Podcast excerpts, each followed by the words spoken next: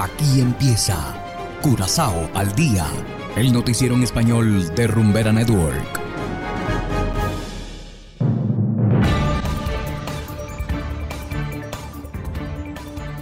Muy buenas tardes, estimados oyentes de Rumbera Network 107.9 FM. Igualmente saludamos a quienes nos escuchan en formato podcast a través de noticiascurazao.com. Hoy es lunes 4 de julio de 2022 y estos son los titulares. Curazao volvió a disfrutar de la tradicional marcha DCU. Ex primer ministro Schotte sigue negociando con el Ministerio Público. Partido MAN quiere que Holanda se disculpe por la esclavitud. Y en internacionales, poca información sobre grupos irregulares colombianos en Venezuela. Esto es Curazao al día con Ángel Van Delden.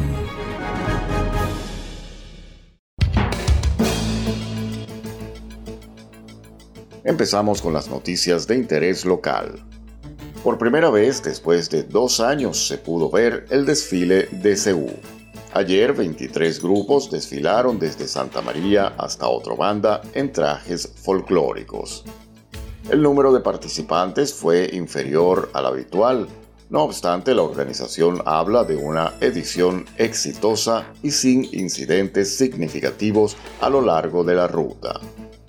Sin embargo, el equipo multidisciplinario emitió tres advertencias por venta ilegal de alcohol. También fueron cerrados dos establecimientos. Debido a la pandemia de COVID, el Festival de la Cosecha, que estaba pautado originalmente para el pasado lunes de Pascua, fue cancelado. A raíz de eso, los grupos de CEU dialogaron con el gobierno para trasladar el evento al 3 de julio. El día anterior, el 2 de julio, se celebró el Día de la Bandera. Igualmente, el pasado 1 de julio, Curazao conmemoró el Día de la Emancipación. Y seguimos con las noticias. El ex primer ministro Gerrit Schotte sigue negociando con el Ministerio Público con relación al dinero que tiene que devolver. En mayo le dieron dos semanas para reunir 1,8 millones de florines en ese entonces, Scott pidió a sus seguidores que lo ayudaran donando dinero a su cuenta privada.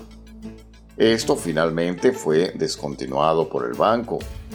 Scott habría aceptado los 1,8 millones de florines del empresario italiano Francesco Corallo. A cambio del dinero, Corallo tendría voz en el gobierno. Esto hizo que Scott fuera condenado y encarcelado durante tres años. Además, se le prohibió postularse para el Parlamento durante cinco años. Y seguimos con las noticias. Según el partido MAN, Holanda debe disculparse oficialmente por la esclavitud. La esclavitud fue abolida oficialmente en 1863. Los efectos de la esclavitud todavía se sienten el día de hoy, según el partido MAN. El reconocimiento de lo realizado es un paso hacia la curación. En el Día de la Emancipación, el Parlamento discutió sobre el tema en una reunión del Comité Central.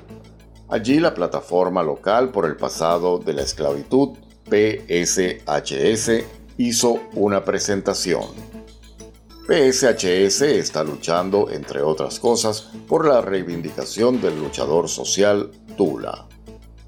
Y hacemos ahora una breve pausa y enseguida regresamos con más de Curazao al día.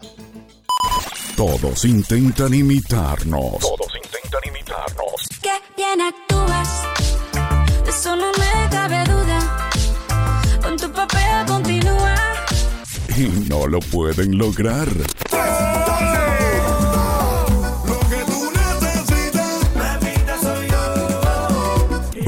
Rumbera es única. No tiene rival. No tiene rival. Ni lo intenten. Jamás nos llegan. Continuamos ahora en el ámbito internacional. En Venezuela continúa la escasa información sobre la actuación de grupos irregulares colombianos tras la detención hace un año de un activista que se convirtió en la principal voz de denuncia de la situación. Desde Caracas informa la corresponsal de La Voz de América, Carolina Alcalde.